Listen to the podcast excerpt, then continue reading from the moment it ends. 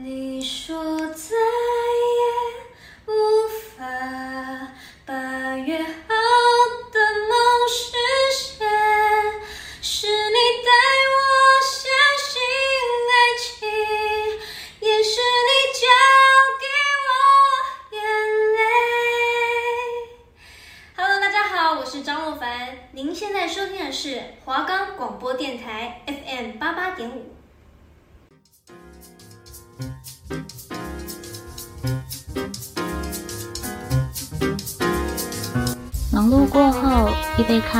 一首音乐，一本书刊，让您在此享受安宁，感受温馨。给自己一点空间及时间，喝一杯咖啡，在音乐的缓和声中，给心灵一份安宁。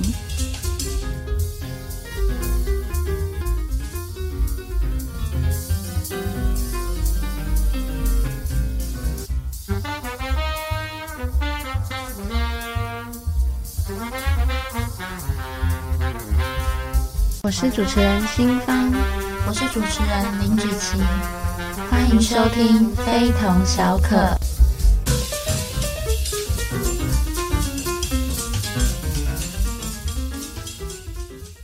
我们的节目可以在 First Story、Spotify、Apple Podcast、KKBox、Google Podcast、Pocket Cast、Sound On Player 等平台上收听，搜寻华冈电台就可以听到我们的节目喽。嗯，简单介绍一下上一集的节目内容。那上一节目内容呢，主要是介绍亚洲还有欧美地区跟咖啡有关的电影，每集都有的咖啡冷知识。那今天这集呢，还会继续介绍更多跟咖啡有关的电影。那如果还想知道更多的节目内容，一定不能错过，非同小可。那上一期呢，我们从亚洲为出发地开始，跟大家介绍了许多跟咖啡有关的电影。那这一次呢，一样也是从亚洲开始，延续上一集呢，我们还没有讲完的电影内容。这一次呢，我要跟大家再讲一部电影，是来自日本的咖啡电影。然后这一部电影的名字呢，叫做《宁静咖啡馆之歌》。那这部电影呢，主要的故事内容是在讲女主角在接获律师的通知，说她的父亲因为船难失踪的时间过久，在法律上呢，要以已经死亡的方式作为处理，所以这个女主角她就继承了她父亲唯一的财产，一艘破旧的船屋这样子。同时之间，她也要就是代为偿还她父亲的债务。她根本就不知道，就是律师说父亲到底欠了多少钱，她就一口答应了，然后就说好，我会偿还这样子。然后呢，这个女主角其实她就是从事烘焙咖啡豆事业的一个女生。她在离开东京回到父亲的老家时呢，她就看见那个位在海岸边的破旧木屋。三十年前的时候，她和她的父亲就是曾经居住在那边。之后啊，她的母亲带她离开那个地方，然后再也没有回来过。所以其实她是时隔了三十年，然后才重新回她以前生活的地方。她其实内心一直坚信着她的父亲就只是因为船难然后。然后失踪，他根本就没有丧生之类的，他总有一天就是会回家，所以他就把那个他继承的木屋重新改建成咖啡厅，然后取名叫做夜莺。那每天当夜色降临的时候，他就会点亮咖啡馆外面的路灯。那路灯第一次点亮的时候呢，就跟咖啡屋一路之隔民宿的小姐弟的那个弟弟，然后就大声的惊呼说亮了。那这个台词跟就是这个场景呢，其实同样的有在。示意说，这一盏路灯点亮那个姐弟他们心中的内心世界，然后跟就是为他们的未来有点像是做一个明灯的概念。那故事的主轴呢，其实就是围绕着女主角还有那一对姐弟来就是作为主轴，然后延伸出来的故事线。那我现在就是简单的跟大家讲一下说电影的一些故事情节跟他的 highlight。那对姐弟的妈妈呢，是因未婚生下这两个孩。子，然后他们住在外婆留下的民宿，他的妈妈就是单独抚养那两个孩子长大，所以其实他对这两个小孩也很没有耐心，然后在餐桌上也总是对他们大声的咆哮，然后对于嗯对面的那个咖啡屋的，也就是女主角咖啡屋老板，非常的就是不友善，然后呢，他其实常常出远门去，就在一个酒店当那个清洁工，所以他就常常留他的两个小孩自己单独在家，然后也不会给他们什么呃好吃的东西啊，就是只留给他们泡面来做果腹这样子。孩子拖欠班费，然后导师来家庭访问好几次，其实都找不到人。那个妈妈就是也会单独留她的两个小孩，然后跟她的男友在家独处。这两个姐弟呢，其实非常害怕她的男朋友，然后也会就是想说借此逃离家里面，然后就会跑到咖啡馆里面去女主角来烘咖啡豆，学习就是有关咖啡的一些知识啊什么之类的。渐渐的，那个咖啡船屋就成了这两个姐弟内心温暖的寄托，就像我们刚刚上一段有讲点亮那一盏灯，这个咖啡厅呢就成了姐弟的安身之处。尤其当这女主角知道说姐姐交不出班费时，然后他也是愿意给未成年的这个姐姐一个工作这样，然后教导她有关烘焙咖啡的一些知识啊，还有技能。有一次呢，就是那个姐弟的妈妈，她的男朋友闯入了咖啡馆，然后拿女主角爸爸留下的吉他来做弹奏。那个吉他其实对女主角的意义还蛮重要的，因为当年幼的女主角只要哭泣的时候，她爸爸就会拿吉他弹奏，然后自弹自唱来哄她睡觉。然后呢，有一天就是那个男生，就是那个姐弟的妈妈的男友，要企图强暴女主角，然后被及时赶到的那个姐弟的妈妈出手相救。本来呢，女主角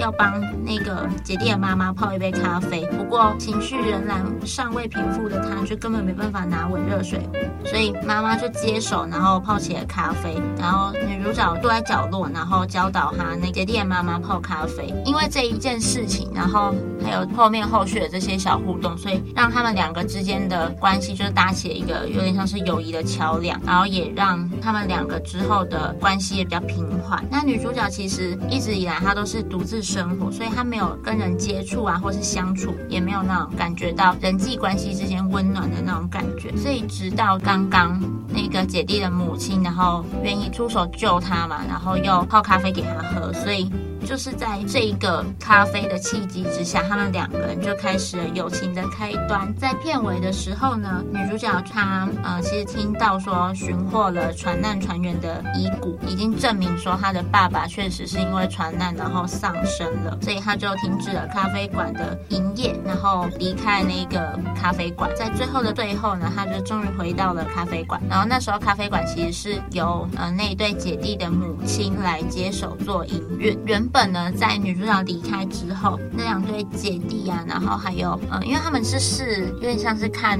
女主角视为他们另外一个妈妈的那种感觉，所以他们其实一直以来就感觉像是人生缺了一角。那也因为女主角再度回来这一个咖啡厅，所以他们的人生再度的圆满。那这一部电影呢，就是它的节奏其实是非常缓慢，然后也比较宁静的。每一的人其实都在等待。那像女主角就是等待失踪的爸爸。那个对姐弟的妈妈是在等待她离去的孩子的亲生父亲。那唯一出现在这一部电影里面的男人呢，是她的男友嘛？他却从来都不开口，然后又是个欺负女人跟小孩的，算是坏蛋吧。那这两个女人同样都受过伤，都以眼泪来做疗愈。女主角她其实就是这个故事的中心人物。那她的性格呢是其实比较低调沉稳，但她又带点忧郁跟神秘，同时。她让周遭的人感受到温柔又舒服的力量。不过，也像是咖啡一样，它虽然带给人家这种平缓然后温和的感觉，不过又有一点点苦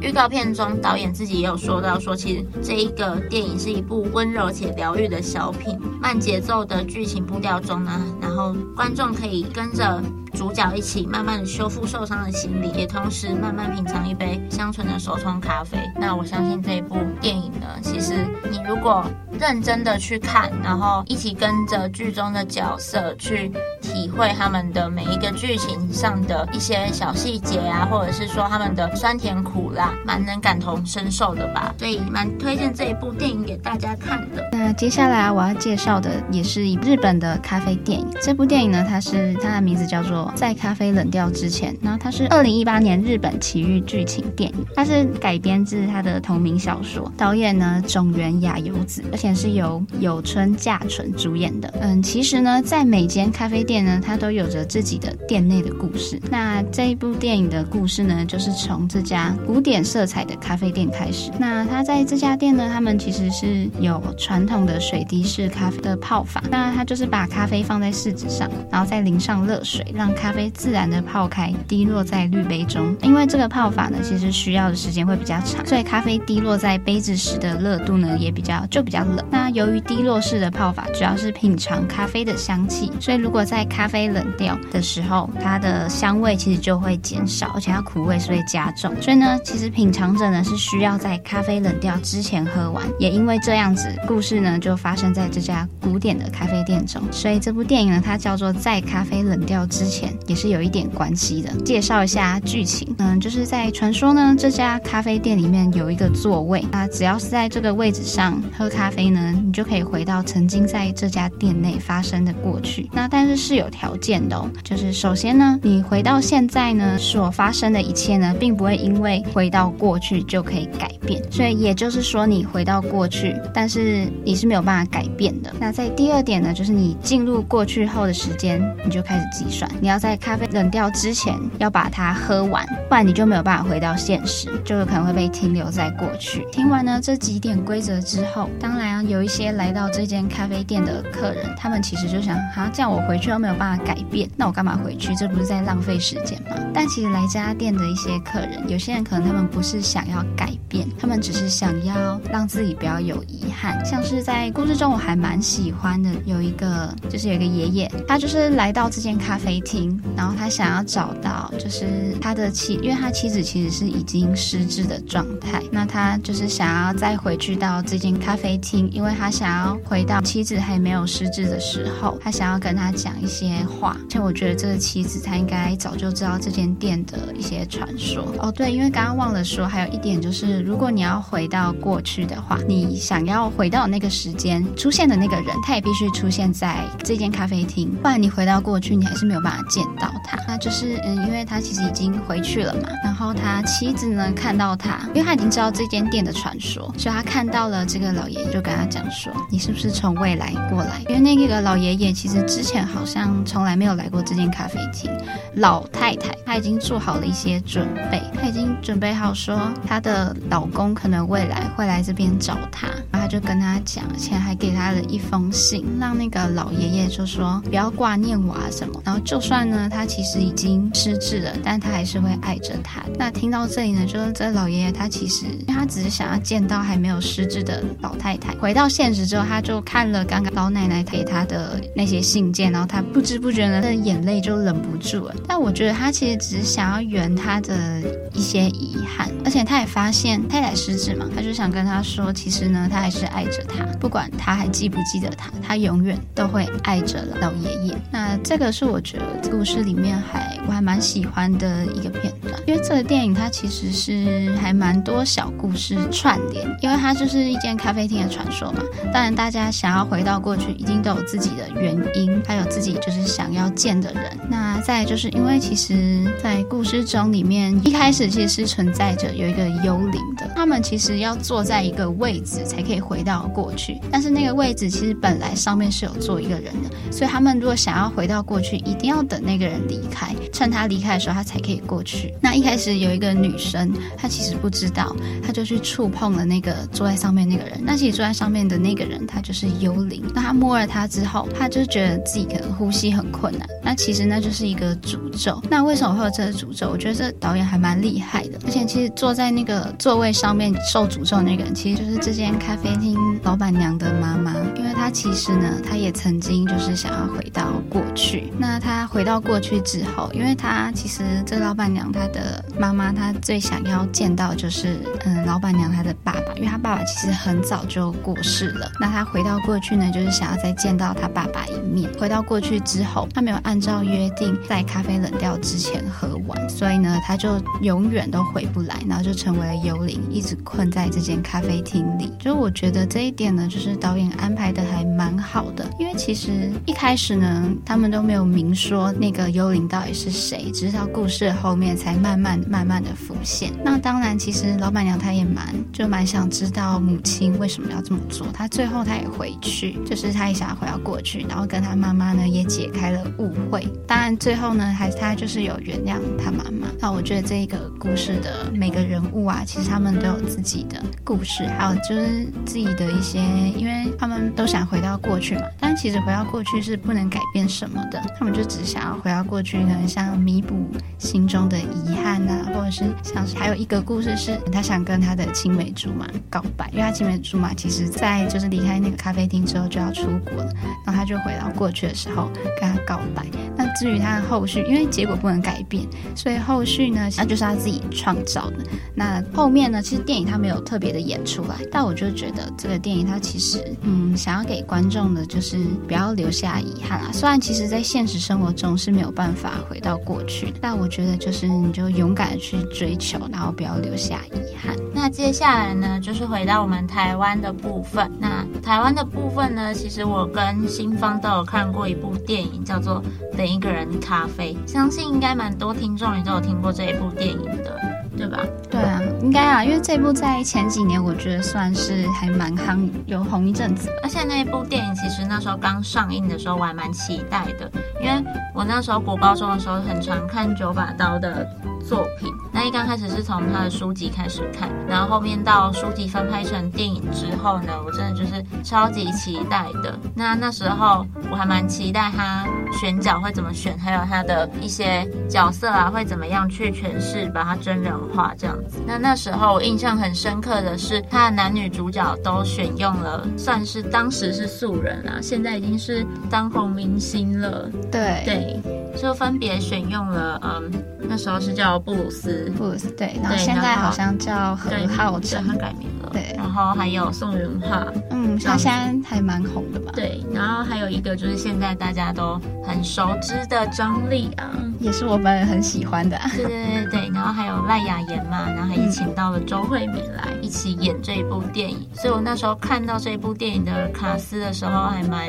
我个人其实还蛮喜欢的。对，那我同时之间也有一点点小小的担心，想说会不会，因为我一刚开始没有看过男女主角这两个演员嘛，那就有点担心说会不会他们没办法演出我心中所想象的男女主角。嗯，你怕会跟你想象的画面有差异？对对对对，就蛮害怕的，因为每个人诠释东西的对啊角度啊跟方式不太一样。对，那新芳要不要跟大家分享一下，说这一部电影里比较印象深刻的部分，或者是哪一个桥段是让你到现在还没有办法忘怀？印象深刻，因为其实我昨天呢有偷偷的再去把《等一个人咖啡》重重温了一遍。就是我觉得剧情中，嗯，我还蛮喜欢阿拓学长这个角色。就是我觉得他，嗯，怎么讲？就是他其实因为一开始他出现是。大家都觉得他很奇怪嘛，为什么要穿比基尼来学校上课啊？他还溜冰，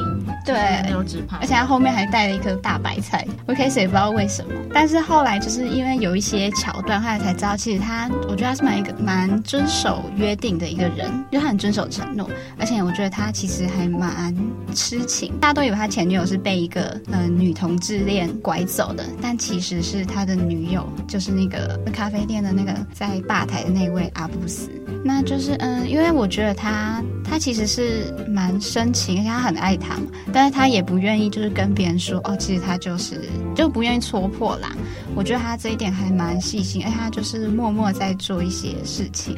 那虽然其实我觉得这部电影有一些还蛮荒谬的，像是就是当男主喜欢一个女生的时候，然后他就是在他那个女生的后脑勺可以伸出那个烤香肠。对，我刚刚就是其实也想说，我等一下要分享这。一个部分 哦，真的，对对对对，我刚刚也想说我要分享我整个电影桥段，就最印象深刻的部分，不是什么呃剧情高潮的地方啊，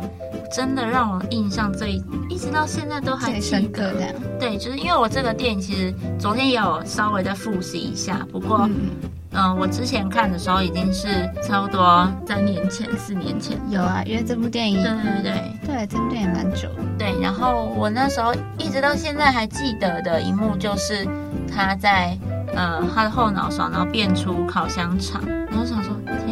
太不可思议，而且其实说真的还蛮荒谬的，真的超荒谬。而且我觉得还有一个很荒谬的桥段，就是因为他他好像有提到说，就是如果女主也喜欢他的话，会在他后脑勺伸出豆花嘛。对。然后因为其实有一幕就是女主骑摩托车那里，然后我想到奇怪，为什么大家就是看到他都要很惊讶，然后还有人就撞到，后来发现他他的安全帽上面竟然有一碗豆花。哦，那一幕也是蛮荒谬的。而且我还想要，在骑车的过程中，豆花酱不会溢出来？这应该就只是演戏的一部分啦。对啊，就是很荒谬啊。那子琪，就是你还有没有什么比较喜欢的桥段？嗯、呃，我还有一个蛮喜欢的桥段，就是在阿布斯他不是会不断的尝试那个老板娘口中最好喝的咖啡吗？就是那个老板娘特调。对对对对对，然后他就一直不断尝试，然后老板娘喝了可能就说不对，他就直接很帅气的直接把它倒。掉了，就那一幕其实是有有有点帅到我这样子，哦，好率性的一个女生，你知道吗？我其实我也觉得阿布斯还蛮帅的，而且他就是因为其实还哎，我不知道你有没有看到，就是电影，因为他其实说阿布斯他什么咖啡都会调嘛，所以还蛮多人会去跟他讲说哦，我要我要什么什么的，然后他就会加加上就是不同的料，不同的配料。那其实有一个我觉得蛮好笑的，就好像有一个。有一个男人说他要喝真正男子汉呢才会喝的，然后你知道，哎，我不知道你记不记得阿布斯他其实在里面加什么料？我现在有点小忘记，因为昨天复习的时候有点太晚了。哦，那那我跟大家讲一下，就是他其实在里面加了是蟑螂，太男子汉了吧？因为他说要男子汉才可以喝的，是不是觉得哇天哪？我觉得。第一点就是我觉得他还蛮有创意的啦，啊，第二点就是会觉得他好感哦，就是觉得天哪！可是那男生，我记得他喝下去之后，他把它吐出来，所以就是其实就代表他可能不是男子汉，也不能这样说吧。其实你要想，蟑螂放在里面真的蛮恶心，很恶心，而且他那时候这跟男子汉真的无关。对，但是我就觉得阿布斯调他调的这一杯，我觉得我印象还蛮深刻的。嗯。是真的还蛮恐怖的，就是把蟑螂放进去。如果是你的话，你敢喝吗？不敢，我觉得很恶心，而且好险我不是男子汉。就算不是男子汉，应该也不敢。而且它还是活的。对，所以我就觉得说，这这还蛮，这我觉得有点像是电影里面的一个小小的巧思吧。嗯、就是在呃说，虽然说阿布斯是一个阿布斯，他是一个。嗯，沉默寡言，然后又比较看起来像是沉稳的一个角色。不过他还是会有一个像是，嗯，他的脑袋里面还是有蛮多鬼点子，然后有很多灵感的一个描述。对，对啊，就觉得他其实想象力还蛮丰富的。对，是有点太丰富的部分啦。嗯看完这一部电影之后，新芳，你有没有有一些体悟啊，或者是说感触？对哦，因为这部电影它其实就是以等一个人在做一个诅咒嘛，所以看完之后，因为其实我是被那个咖啡厅老板娘跟老板的故事有点打动到，就觉得天哪，就他们两个的爱情，我觉得好美好。可是毕竟是偶像剧的情节，但我就觉得，嗯，因为其实每个人的心中。好像都有那么一个人，或者是觉得每个人都在等待一个适合他自己的出现。这是我觉得看完这部电影我还蛮多感触的一个部分。那子琪你呢？有没有什么感触？我其实看完之后啊，我对于嗯、剧情，因为我其实有看过书了嘛，所以对于剧情的感触并不是说到有那么大的。有触动到我内心或什么，但我对阿拓，也就是布鲁斯演的这一个角色，我真的觉得他演得非常的好。那也因为这一部电影，所以我就直接变成了他的粉丝。我觉得他就是演出了那种非常痴情，然后同时又有点奇奇怪怪的那一种对角色。那我觉得，虽然说他感觉大家看起来会觉得说他是一个怪人，你会觉得他很奇怪，不过他是真的。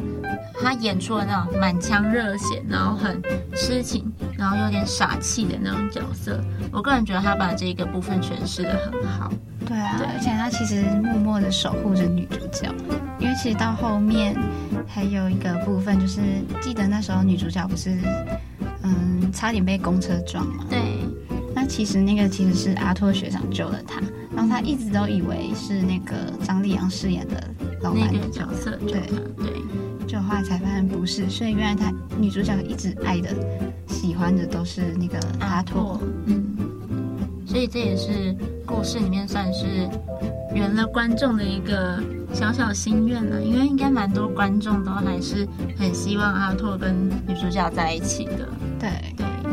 虽然张丽阳是真的还蛮帅的。不过就是，嗯，其实张丽阳在电影里面，我还记得他是后面是饰演，其实他是以一个已经过世的人嘛，对不对？对，他是也是一个幽灵的对角色，有点像是你刚刚分享的那个幽灵的、哦、那个幽灵的角色。对，不过他们就还是不一样的故事主轴啦。对，对嗯，好，那我们这个电影。就先分享到这边结束啦。那这一部电影呢，我们就先大致跟大家介绍到这边。我们先进一段广告，稍后之后还是继续要锁定我们非同小可哦。很多朋友都说过，负责任的人生就是要把每一天当成生命中的最后一天。但是，却又很少听到他们说，到底要如何面对那一天的到来。我是吴念真，今年六十五岁了。我倒觉得，负责的人生是必须承认自己已经到了生命的黄昏岁月，然后在还算健康的当下，认真思考，并且决定未来的医疗和照护方式，以免到时候彷徨无助，劳累家人，也折磨自己。安宁照顾基金会愿意提供你曾经想过。以及从没想过的各种资讯，请上安宁照顾基金会官网，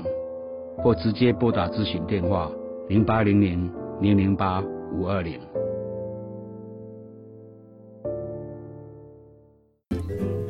回到非同小可，我是主持人芷琪，我是主持人新芳。好，那新芳这一周轮到你跟我们大家介绍咖啡的冷知识啦。这一周你准备了怎样的冷知识要分享给听众呢？好，那我来讲一下我要分享的冷知识，就是其实呢，咖啡是可以让别人，呃，让你保持年轻的哦。因为咖啡中它含有大量的抗氧化剂，可以让肌肤变得更滑嫩，而且它还有富含一些维他命，所以如果你想要年轻呢，就可以多喝一些咖啡。那而且它还有瘦身效果，但是就是呢，千万不要加糖，也不要加奶精，不然没有达到瘦身效果，反而还增肥了呢。啊，在第二个呢，就是咖啡它其实是不会导致人体脱水的哦。而且它喝咖啡还会增加上厕所的次数，因为像便秘的人，就是你真的可以考虑喝一下咖啡啦。而且你只要喝咖啡不要超过三杯，就不会有脱水的问题。那最后一个呢，就是。咖啡的香味和口感其实是完全不同的。那咖啡的香气是不是真的？我相信听众朋友都知道，其实蛮香的。但是呢，不知道你们有没有发现，其实咖啡闻起来跟喝起来完全是两回事。那是因为咖啡中它的芳香物其实是有挥发性的，仅可以由嗅觉感受。但是喝起来却是苦苦的，那是因为它是属于水溶性的，所以只有味觉可以感受到。所以其实咖啡它闻起来香香的，喝起来苦苦它其实是完全不同的两种体验。那今天的节目呢，主要就是跟大家分享了有关嗯、几部亚洲的咖啡电影。那我。刚刚也介绍了一部日本的咖啡电影，新方也介绍一部，我们俩各自介绍了一部，那也一起探讨，然后分享了我跟新方在《等一个人咖啡》这一部国片里面的一些小小的心得，还有我们各自喜欢的桥段，这样子。那听众朋友有没有就是对于我们今天讲的内容有一点共鸣，还是说你们也有看过《等一个人咖啡》，想要跟我们分享你最喜欢的片段是什么呢？下一周呢，我们也会带给大家更多不同的内容，请大家继续锁定我们的非同小可。我们下一周见喽，拜拜。